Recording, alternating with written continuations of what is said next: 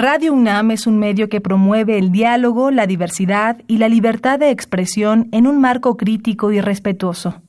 Los comentarios expresados a lo largo de su programación reflejan la opinión de quien los emite, mas no de la radiodifusora.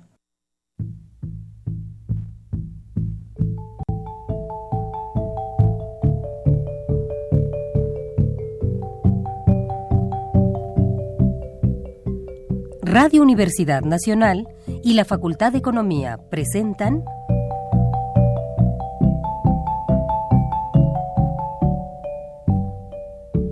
Los bienes terrenales.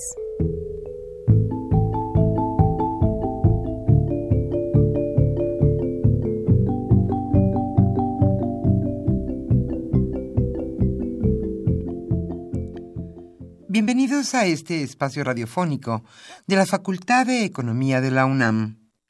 Como cada semana, estamos aquí con ustedes para reflexionar sobre un tema interesante relacionado con la economía, la política, la cultura y las cuestiones sociales. En nuestra mesa de análisis participan destacados especialistas, quienes nos acompañan hoy en este estudio y como siempre, le invitamos a participar en este programa a través de sus llamadas telefónicas. Para nosotros es un gusto saber que usted desde su casa, desde su oficina o en el lugar donde se encuentre, se interesa en el tema que tratamos. Nuestro número 5536 8989. Repito con mucho gusto, 5536 89 89.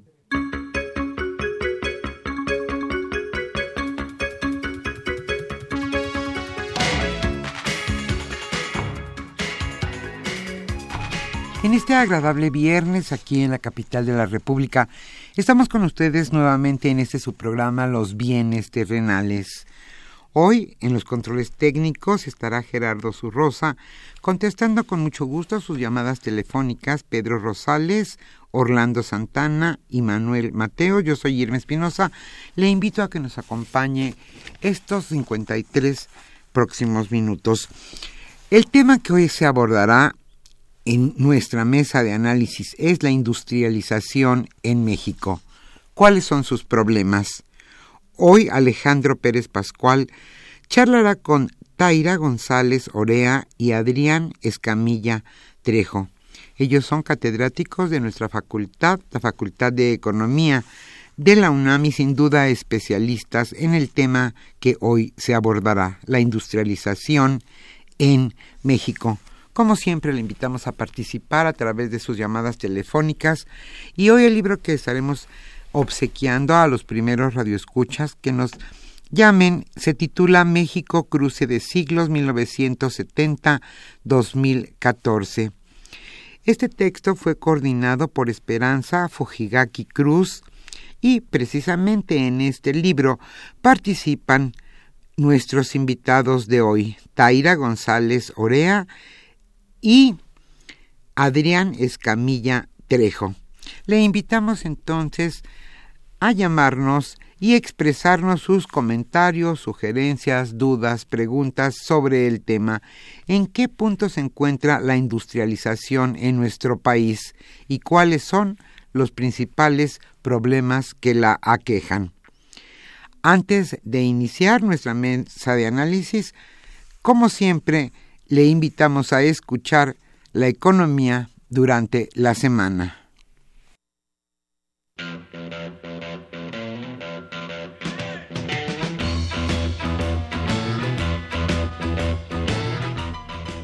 La economía durante la semana.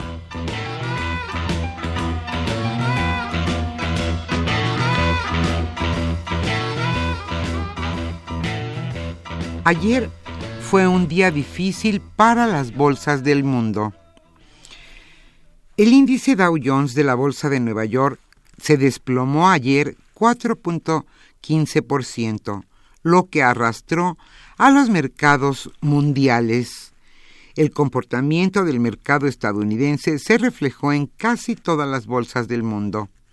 La Bolsa Mexicana de Valores se contagió del sentimiento negativo en los mercados globales y cayó 2.28%, esto es a 47.862 puntos.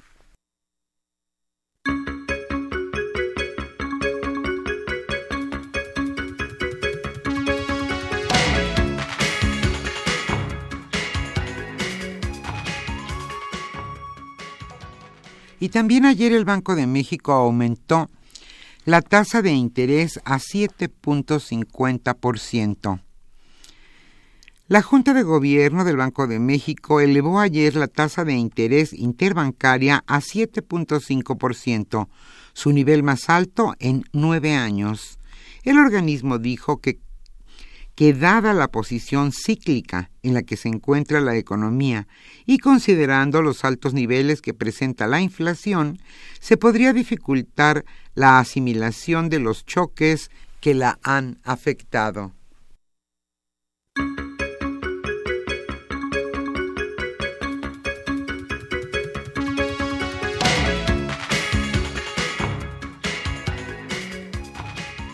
Los precios al consumidor. Ayer también hubo otra nota importante. Se publicó el índice de precios al consumidor, el cual mostró que para enero de 2018 creció en 0.53% y alcanzó una inflación anual de 5.55%, empujada por los energéticos, que tuvieron una variación mensual de 1.97%, la más alta desde octubre.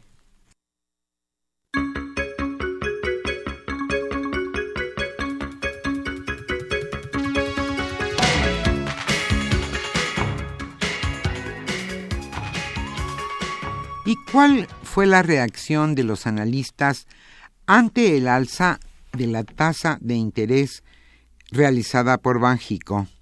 Para Alfredo Coutinho, director para América Latina de Moody's Analytics, hay por lo menos tres factores detrás del alza de la tasa de fondeo, como el reconocimiento de que la inflación por encima del objetivo va para largo y más allá del final de este año. También evitar un deterioro de expectativas en el corto plazo por los riesgos asociados a la negociación del Tratado de Libre Comercio de América del Norte y las elecciones de julio próximo.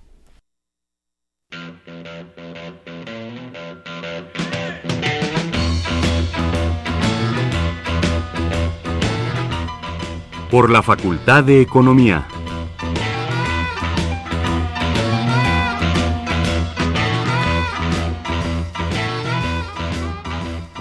Hoy queremos hacerle una invitación al Seminario Internacional La renegociación del Tratado de Libre Comercio de América del Norte y China. Este seminario internacional se realizará el 14 de febrero próximo de 8.30 a 14.30 horas en el auditorio Narciso Basols de la Facultad de Economía de la UNAM. El ponente magistral de este seminario será Alfonso de María y Campos, director general para Asia-Pacífico de la Secretaría de Relaciones Exteriores. Y habrá dos paneles en el que participarán Nora Ambriz, Clemente Ruiz Durán, Raúl Hinojosa, Jongia Güey, Jorge Eduardo Mendoza, Alejandro Gómez Tamés, Simón Levi Dabá, Ignacio Martínez Cortés, Cui Wen Wang y Enrique Dussel Peters. Para mayores informes sobre este seminario internacional, le damos un correo electrónico sechimex.unam.mx. Repito con mucho gusto, si usted está interesado en la renegociación del Tratado de Libre Comercio de América del Norte y la pregunta ¿y China? Favor de comunicarse al correo cchimex.unam.mx.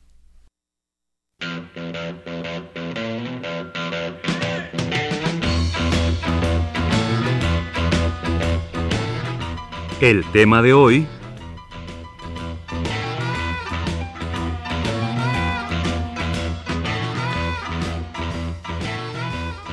Como señalamos al inicio de este programa, el tema que se abordará en nuestra mesa de análisis, análisis es la industrialización en México, sus principales problemas.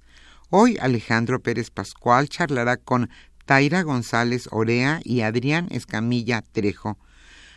Nuestros invitados son catedráticos de nuestra facultad, la Facultad de Economía de la UNAM, y especialistas desde luego en el tema que hoy se abordará y también le volvemos a invitar a que participe con sus llamadas telefónicas. Hoy estaremos obsequiando el libro México Cruce de Siglos 1970-2014. La coordinadora de este texto, Esperanza Fujigaki Cruz. Y hoy estaremos escuchando música de Shock Berry.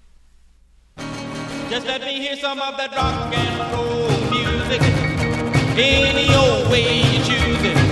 got a backbeat, you can't lose it. Any old time you use it. It's gotta be rock and roll music.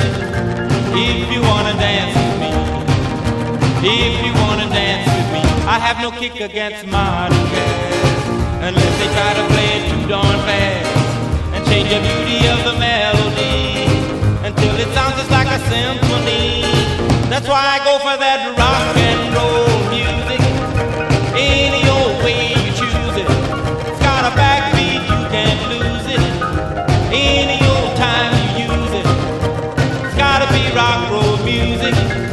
If you wanna dance with me, if you wanna dance with me, I took my loved one over across the tracks so she could hear my man a wailing sax.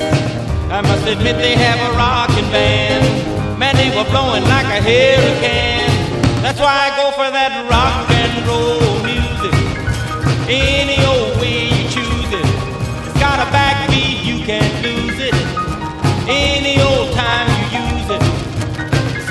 rock roll music. If you wanna dance with me, if you wanna dance with me, way down south they gave a jubilee. Folks they had a jam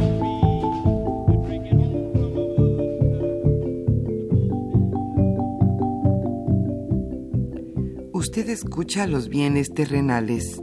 Nos interesa conocer su opinión. Le invitamos a comunicarse a este programa al teléfono 5536 89 89. Repetimos con mucho gusto, 5536 89 89.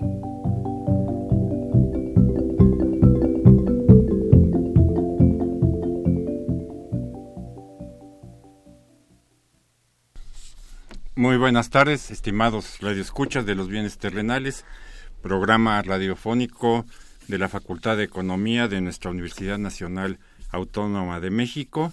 Este viernes, como todos los viernes a esta hora, estamos con ustedes para comentar eh, lo que esperamos sea un tema de, de su interés y poder de esta manera ir desahogando entre todos nosotros problemas que acarrea, que tiene México hoy en día y hoy también un poco que ha tenido a través de del tiempo que se repiten de alguna de alguna manera o de forma cotidiana como tal. Para ello hoy están este, con nosotros, este, ambos son doctora y doctor, ¿no? con esto de que hay que ser políticamente correctos y estas cuestiones. La doctora Taira González Orea y el doctor Adrián Escamilla Trejo, ambos catedráticos de nuestra universidad, ambos graduados en nuestra facultad, son digamos de los jóvenes valores que nuestra facultad ha formado recientemente y que están iniciando, ya más que iniciando sus propias carreras académicas y sus carreras en la, en la investigación. Y con ello va, con ellos dos vamos a platicar eh, esto que llamamos problemas de la industrialización en México. Eh, como hemos comentado repetidas veces en el programa, eh, un país actualmente ese que quiera desarrollarse, que quiera mejorar, que quiera tener mejores índices de bienestar, indudablemente tiene que eh, pasar y entrar en un proceso de industrialización que de manera natural, pues siempre acarrea muchos eh, problemas, dificultades, y más hoy en día en un mundo ¿no? abierto, en donde la competencia ¿no? se da entre, entre naciones por la industrialización, por ver quiénes ganan mercados en este contexto global. Eh, pero para que podamos un poco entender, ir abordando estos problemas eh, actuales, eh, queríamos dejar constancia de que la industrialización en México no es un hecho reciente. ¿Sí? No somos este novatos como quien dice en los procesos de industrialización y hemos pasado varias etapas históricas con intentos unos más exitosos, otros bastante fracasados, hay que decirlo así, pero nuestro país está en este en este intento de industrializarse desde el siglo XIX, donde tenemos ¿no? los primeros eh, intentos importantes por industrializarnos. Entonces, en este sentido, eh, doctora González Orea, sí quisiéramos que usted nos dijera cuáles han sido este transcurso eh, más histórico, ¿no? En, por el que ha pasado todos estos intentos de industrialización que hoy en día han generado un país industrializado en gran medida y un país eh, exportador de, de manufacturas, pero con muchos problemas, ¿no? En ese sentido. Doctora. Muchas gracias, Alejandro. Buenas tardes a todos. Gracias por la invitación. En efecto, el tema de la industrialización en México es un tema muy importante porque industrialización desde el siglo XIX era sinónimo de modernización. Si México quería convertirse en una economía moderna, en alcanzar un progreso económico, era necesario industrializarse. Como bien lo ha señalado, eh, los primeros intentos ya como país independiente se dieron a principios del siglo XIX con Lucas Alamán, Esteban de Antoyano, pero fueron intentos que no tuvieron el éxito deseado, no alcanzaron a eh, cuajar. Eh, a le costó muchísimo trabajo, su famosa Constancia Mexicana, su, su, empresa textil, pero vamos a encontrar más que nada que va a ser a finales del siglo XIX, ya en Porfiriato, donde se van a sentar las bases del proceso de industrialización. Eh, retomando lo que dice la doctora Esperanza Fujigaki Cruz en sus investigaciones que ha realizado sobre el tema de la industrialización en México, eh, ella señala que el proceso de industrialización en México se va a dar en el largo siglo XX, ¿no? Para esto define ese largo siglo XX del periodo que va de 1880 a 1982. Entonces, si damos cuenta, está considerando lo que es porfiriato, el régimen porfirista, donde se van a sentar las bases legales, las bases jurídicas, donde va a haber la unificación del mercado, el tendido ferroviario, eh, la creación de un sistema bancario que van a permitir dar ese empuje, sentar esas bases para que se dé eh, este desarrollo industrial, ¿no? Como decimos, empiezan las bases del proceso de, industrialización. Y eh, de ahí en adelante eh, va a haber una serie de características que va a tener en un principio este proceso de industrialización en, en el porfiriato y una serie de problemas que se van a ir presentando a lo largo del siglo XX. En, quisiera un poco, eh, Adrián, que fuéramos este, vislumbrando este vínculo ¿no? entre los procesos históricos, y, pero que tú nos hablaras un poco más de cuáles son esos problemas de la industrialización que hoy tenemos para que a lo mejor después podamos regresar y ver cómo de alguna manera son problemas recurrentes en la, en la industrialización en México. Entonces, desde tu perspectiva, ¿cuáles serían no los obstáculos que ya en esta etapa más reciente de, industrialización vía no exportaciones no fundamentalmente se están presentando en estos procesos para que podamos de alguna manera retomar no esta secuencia histórica. Muchas gracias. Buenas tardes a todos. Bueno pues antes de hablar este, de esta última etapa me gustaría señalar que hay una serie de concepciones que nos hablan acerca de que el principal problema del proceso de industrialización en México en el siglo XX fue su baja competitividad, que estuvo determinada por una política proteccionista exacerbada y también por un sesgo antiexportador. Yo respeto mucho esas posiciones, pero creo más bien que son la manifestación de una serie de problemas que van más a fondo. Porque el tema de la política industrial proteccionista tiene que ver con la conformación del Estado y la participación de los empresarios en el diseño de esta política. El tema de la pérdida de competitividad eh, también nos está haciendo alusión a un mundo que se está transformando en el siglo XX y en el que hay países con políticas comerciales muy agresivas, con tipos de cambio devaluados, con promoción de sus exportaciones, que efectivamente hacen parecer que en naciones como la nuestra, como en México, estábamos rezagados. Eh, y por el otro lado, ese sesgo antiexportador nos está haciendo alusión, creo yo, a la falta de instituciones que financien eh, estas exportaciones, la falta de compromiso con eh, de una política comercial más agresiva que pueda ir hacia otros mercados, como se estaba diseñando por parte de otras naciones. Entonces, esos problemas que, que de alguna manera quedan irresueltos hacia la década de los años 70 y 80, pues llega una retórica, una nueva política industrial que dice adiós a todo, ¿no? Todo lo que se estaba haciendo era, estaba mal, éramos, no éramos competitivos, el Estado estaba interviniendo de más eh, y prohijaba todos estos estos sesgos, ¿no? Y creo que ahí parten varios de los problemas actuales, ¿no? El haber el habernos eh, deshecho de una estructura industrial que en algunos aspectos era sólida y tenía grandes este, expectativas. Eh, y por el otro, el entregarnos hacia las corrientes eh, económicas internacionales que promueven las grandes empresas transnacionales y la reestructuración de las cadenas de valor, que, bueno, hacen hacen alusión a que en México, a medida que podamos abrirnos más y dejar entrar estos flujos, los proveedores locales van a poder aprender e insertarse a estas nuevas dinámicas eh, en una nueva senda de desarrollo. Lo cual, bueno, yo tengo algunas dudas y más adelante podríamos comentarlas. Pero en, en, eh, creo que ambos lo, lo, han mencionado, digamos, eh, eh, este dos temas este fundamentales no competitividad no y el vínculo entre la industrialización que en gran medida es una acción de privados de empresarios no aunque también sabemos que el estado en una etapa por lo menos este tuvo una participación directa productiva muy importante ¿no? de generar reglas, instituciones, este, estímulos, financiamiento, sino directamente eh, productiva, ¿no?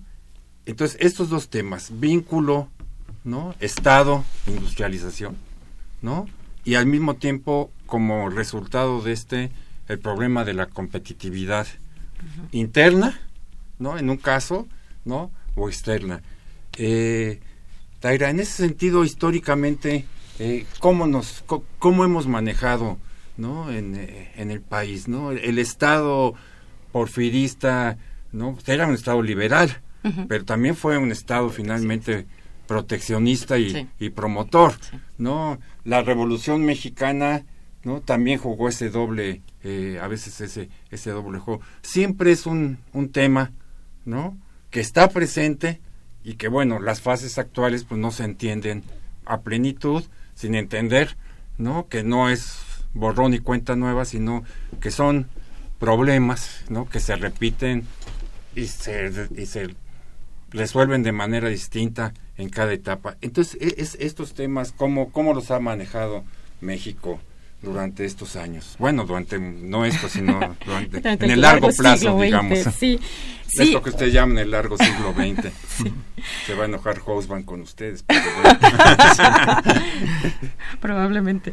Eh, retomando lo que dice el doctor Escamilla, eh, es cierto, y me regreso a esta idea de los intentos de industrialización a lo largo del siglo XIX y por qué va a ser hasta Porfiriato que se empiezan como a resolver. Cuáles eran esos obstáculos, cuáles eran esos problemas, que finalmente es el tema que nos compete.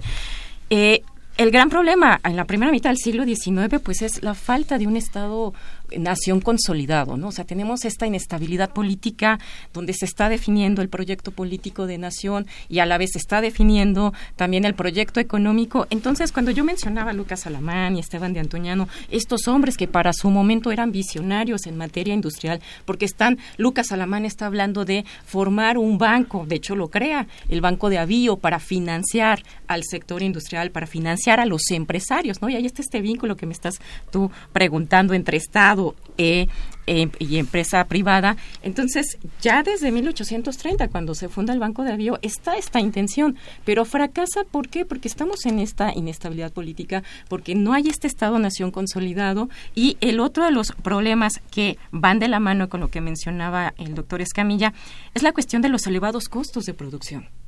O sea, era, teníamos una mano de obra obviamente no calificada porque era un México predominantemente rural lo largo del siglo XIX y hasta las primeras décadas del siglo XX, ¿no? O sea, por eso me voy hasta primeras décadas del siglo XX. Entonces, eso va a repercutir en costos. Un mercado interno que no está eh, vinculado, un mercado interno que está fragmentado, que no tienes los medios de comunicación para unificar ese mercado interno. Y esa va a ser una demanda, curiosamente, que en la década de los 40 todavía los empresarios van a estar señalando este, como parte de los obstáculos para eh, el desarrollo de sus industrias. Que no hay el suficiente mercado, que no hay el suficiente transporte, que los costos de producción son muy elevados porque la mano de obra no es calificada, que aún sigue habiendo todavía este predominio ¿no? de ciertas regiones del país muy rural que no están entrando a este proceso de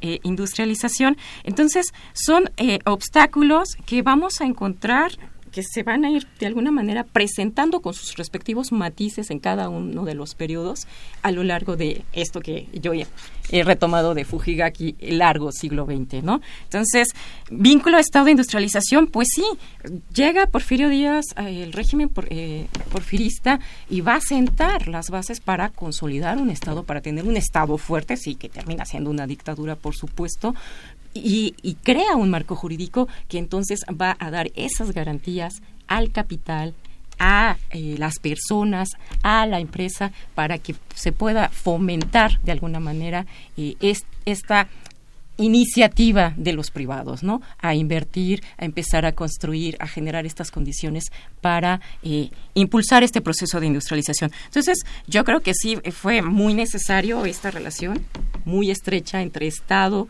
e iniciativa privada para que se pudiera arrancar nuestro proceso de, industrialización, ¿no?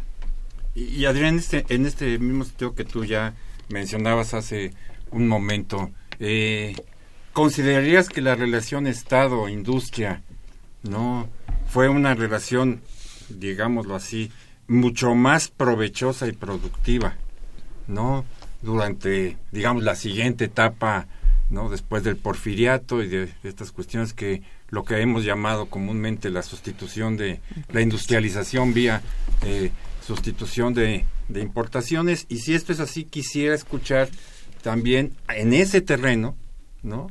Cuáles son los problemas fundamentales que en esa etapa de la industrialización surgieron, ¿no?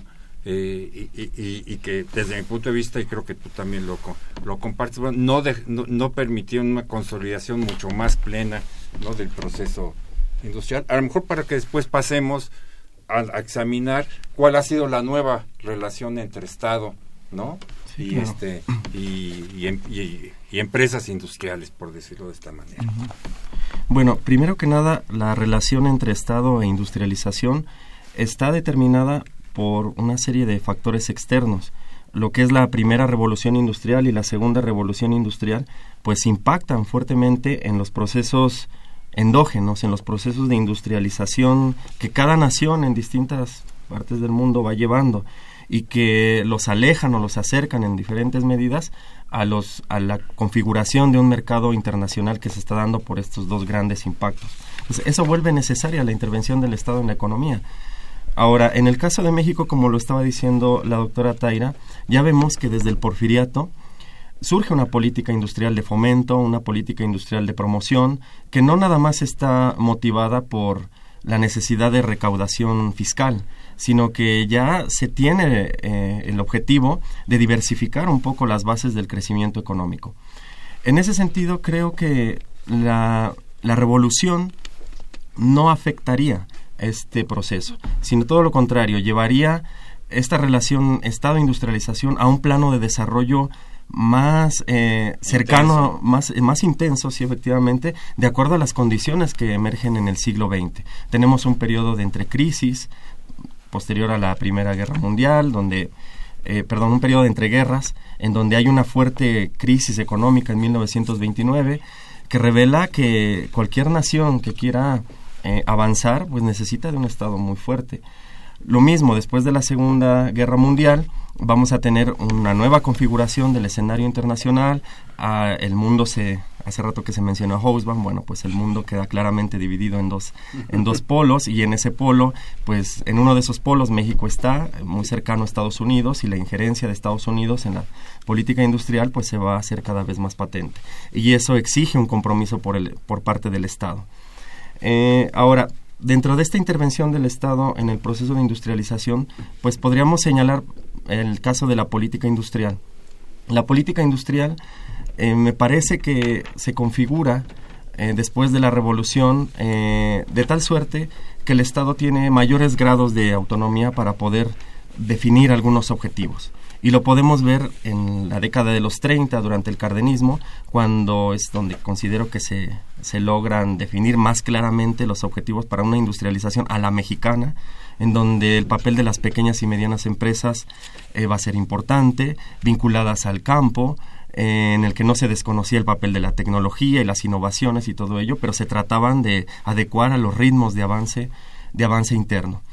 Eh, pero después, con el encontronazo de la Segunda Guerra Mundial, la intervención de Estados Unidos, esta polarización en el mundo, varios de esos proyectos se van a abandonar y la política industrial cada vez se, se reserva a, otorgar una serie de protección, privilegios, eh, estímulos, apoyos a un grupo de empresarios, a una clase de empresarios y se van perdiendo de vista una serie de objetivos nacionales.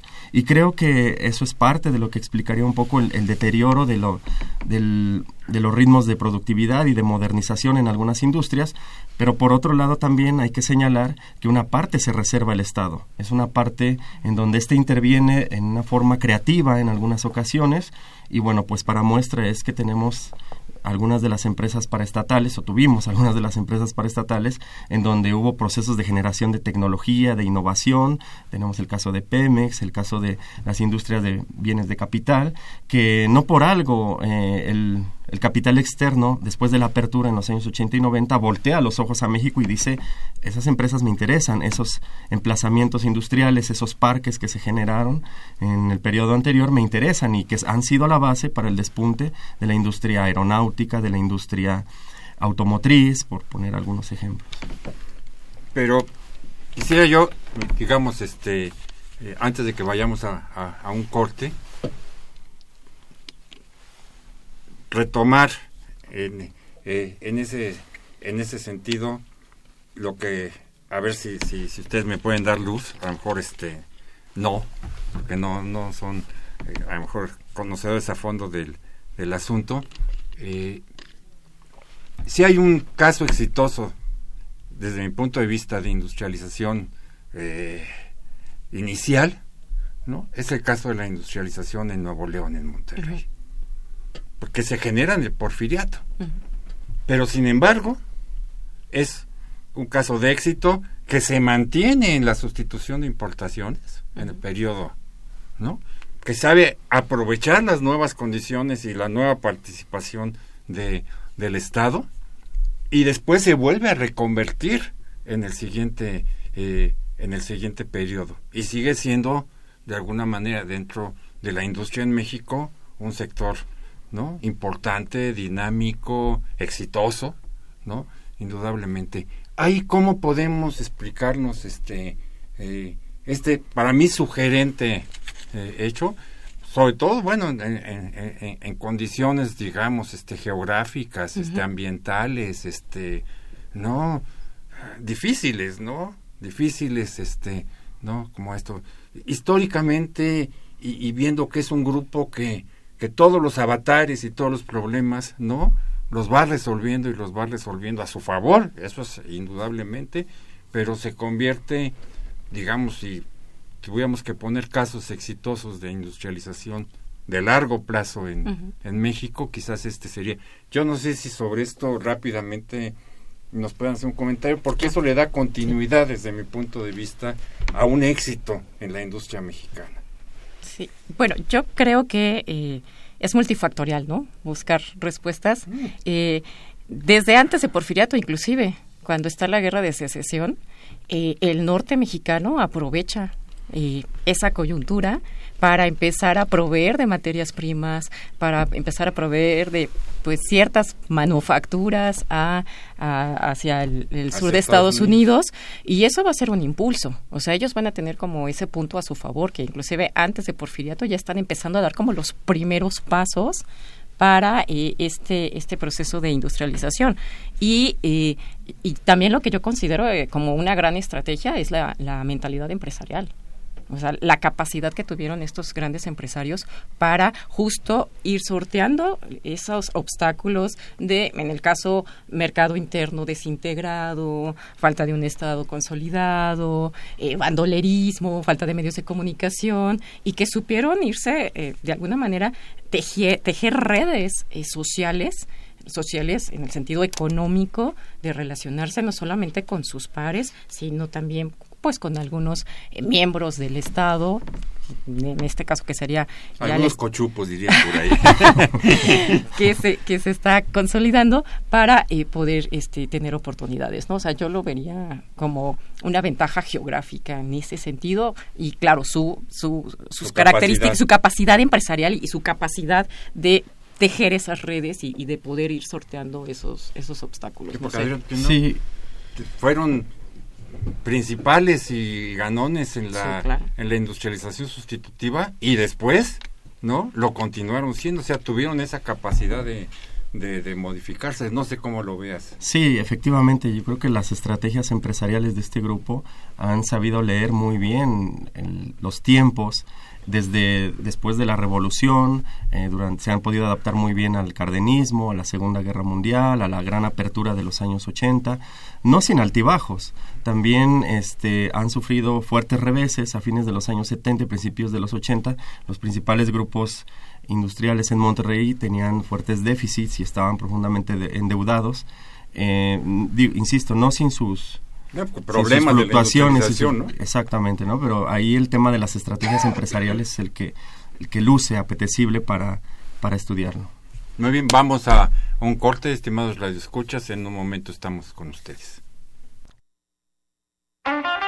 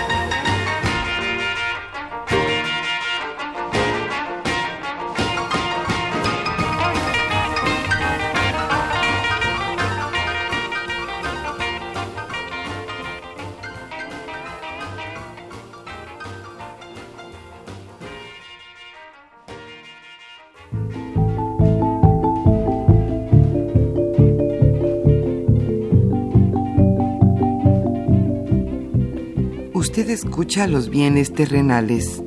Nos interesa conocer su opinión. Le invitamos a comunicarse a este programa al teléfono 5536 89 89. Repetimos con mucho gusto, 5536 89 89.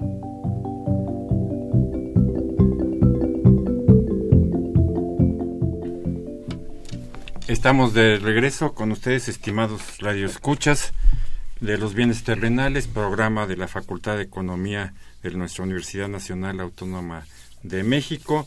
Aquí platicando con la doctora Taira González Orea y el doctor Adrián Escamilla Trejo sobre estos temas eh, de la industrialización, sus problemas, sus orígenes y cómo se ha desarrollado eh, esta principalísima actividad en el país y sobre todo pues también tratando de, de vislumbrar, ¿no? Como diríamos ahí, para sumarme ahí como la hormiga arriba del buey, cómo le vamos a hacer los mexicanos, ¿no? Para, ¿no? Poder, este, eh, digamos, generar un proceso mucho más productivo, mucho más competitivo, mucho más equilibrado, mucho más justo, ¿no?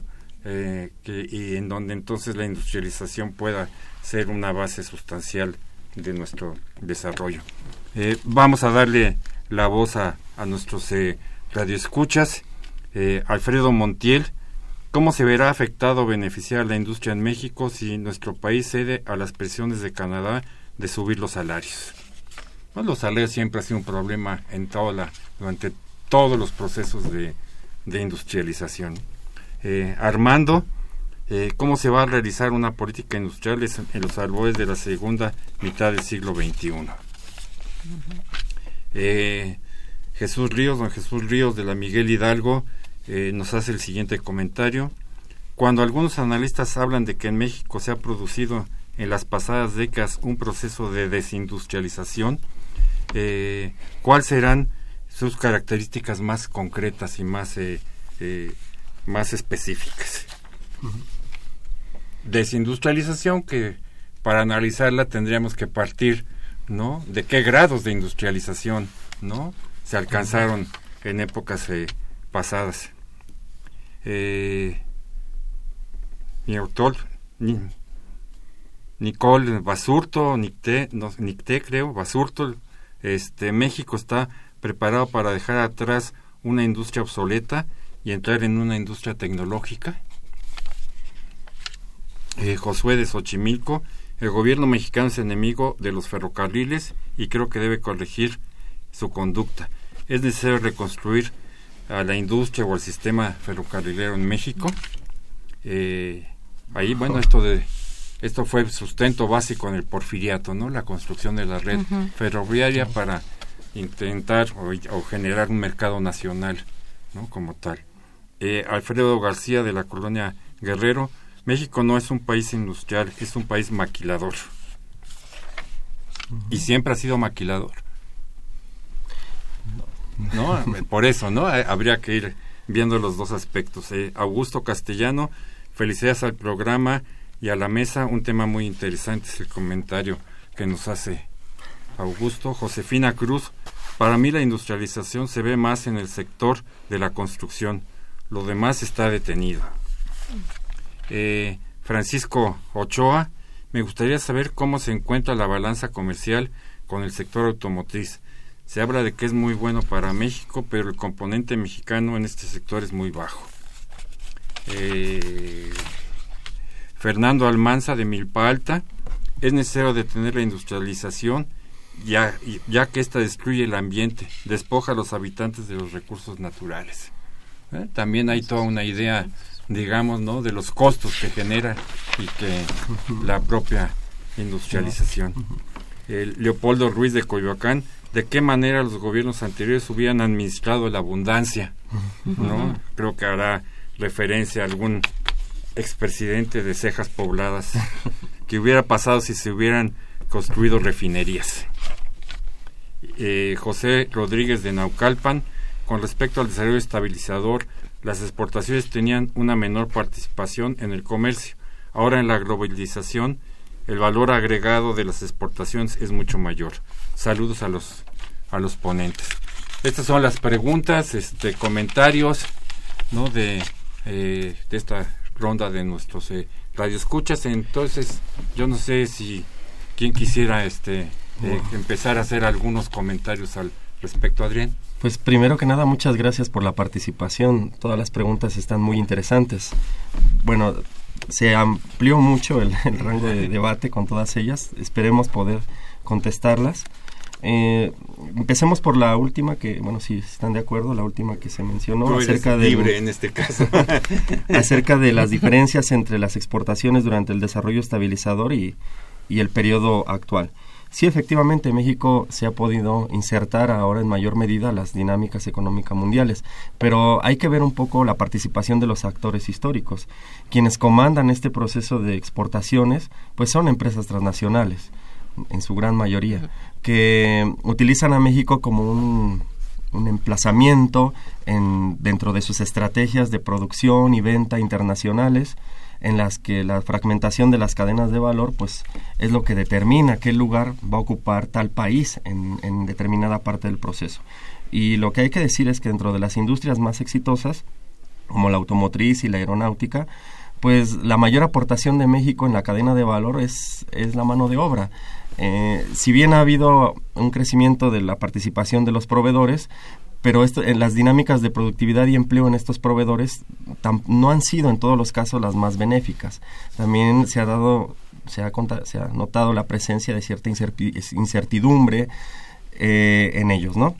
Entonces, ahora eso nos lleva, curiosamente, con la primera pregunta que nos hablaba acerca del impacto de los salarios eh, del ajuste salarial que se promueve por parte de Canadá a México en estas negociaciones del Telecan. Pues yo creo que si se han aferrado nuestro secretario de Economía a no mover esa variable es porque efectivamente reconocen que ese es el principal gancho para atraer a las empresas transnacionales a México, la baja, los bajos salarios que existen, no solamente en el sector obrero, sino también lo que se le paga a los ingenieros, lo que se le paga a los técnicos mexicanos, pues es mucho más bajo que se lo, que se le puede pagar a un ingeniero, un técnico en, en Canadá. Eh, los datos más recientes nos, nos, señalan que México está incluso ya por debajo del costo salarial de, de países como China o la India. Entonces parece ser que la política industrial actual se ha, se ha afincado en, eh, como lo dice un, un texto muy interesante eh, que se llama México a la deriva, que se ha afincado en la exportación de fuerza de trabajo barata, ya sea por la migración o ya sea por la incorporación de trabajadores a las cadenas de valor. Y bueno, pues, no sé, Taira, si quieres ayudarme a contestar. Sí, bueno, retomando un poco el tema del desarrollo estabilizador y haciendo difusión a nuestro texto que hoy se, se obsequia a los radioescuchas, eh, justamente yo presento ahí un artículo sobre la industria azucarera.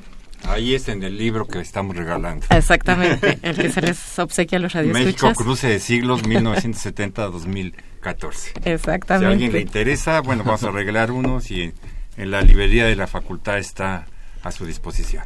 Así es. Eh, ahí estudio el caso de un ingenio, el ingenio de Pedernales, ubicado en Tacámbaro, Michoacán, y ahí es interesante justo como esta, observar la política de industrialización del gobierno en ese momento, ¿no? De, de, de, esos años.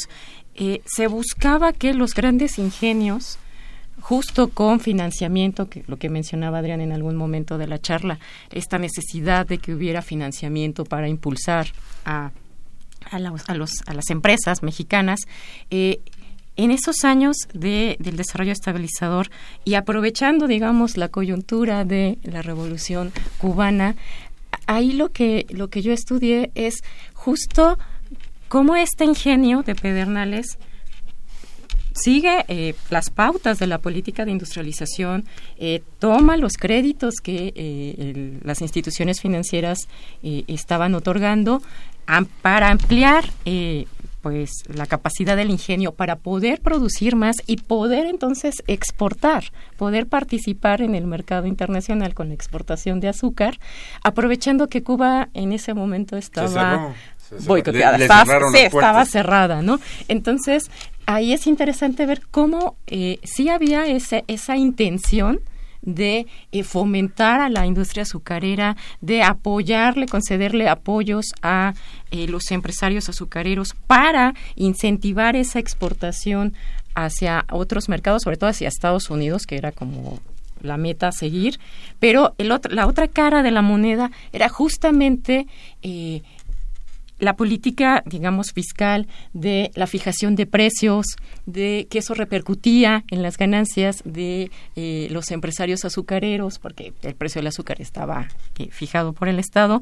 Entonces, es interesante ver eh, cómo, por un lado, sí se está buscando esta, esta promoción de fomentar a, estas, a esta agroindustria, de impulsar la producción y fomentar la exportación, pero también esa intervención del Estado, esa política de fijar precios y ese también excesivo proteccionismo hacia ciertos sectores eh, terminó por eh, fracasar, fracasar. En, en, un este en un problema.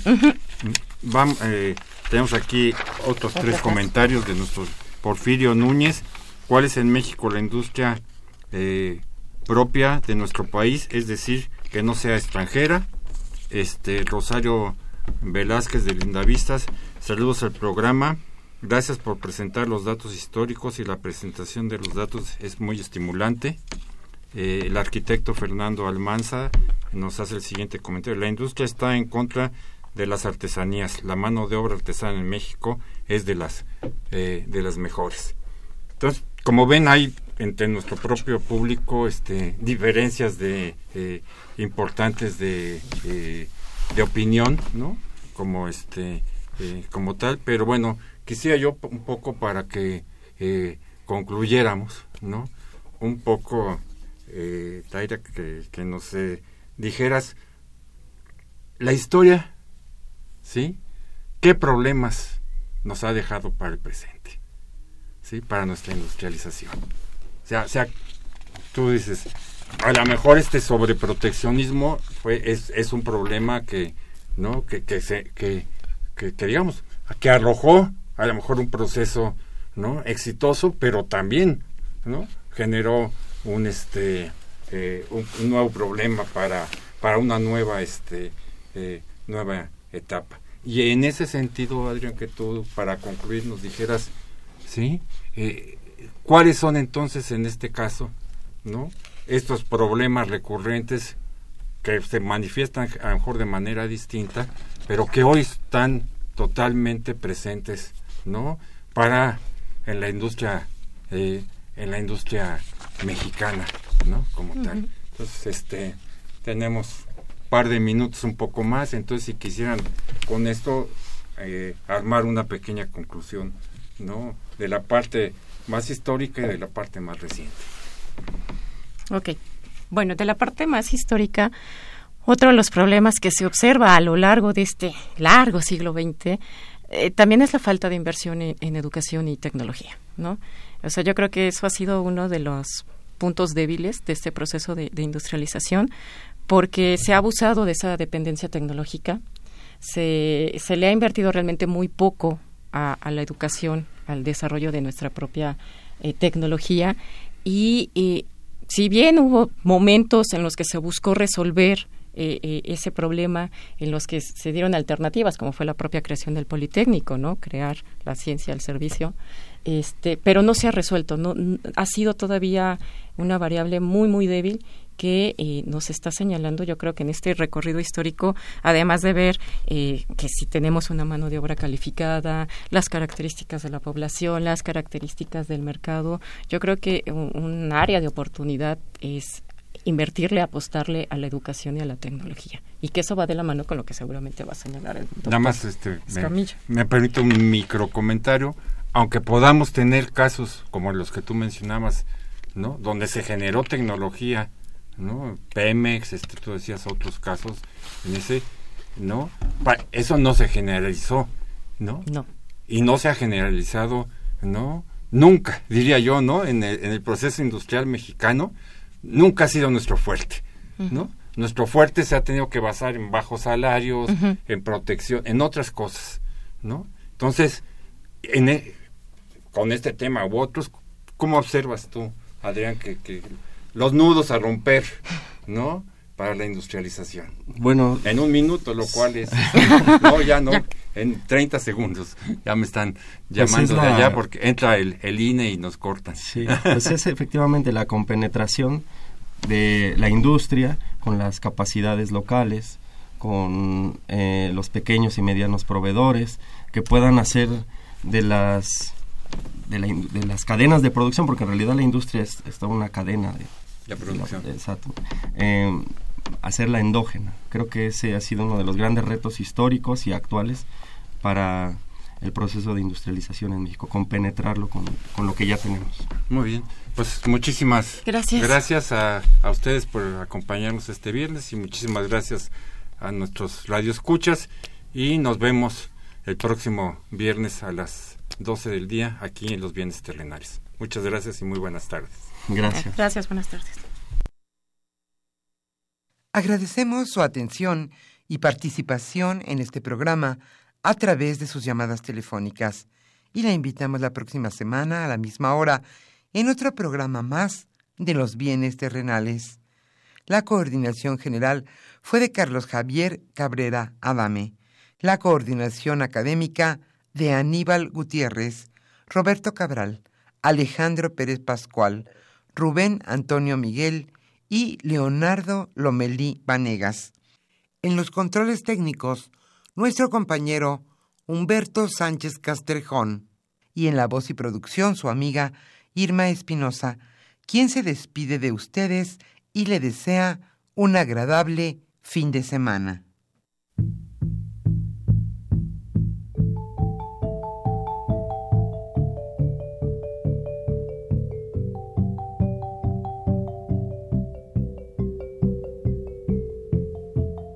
Radio Universidad Nacional y la Facultad de Economía presentaron Los bienes terrenales.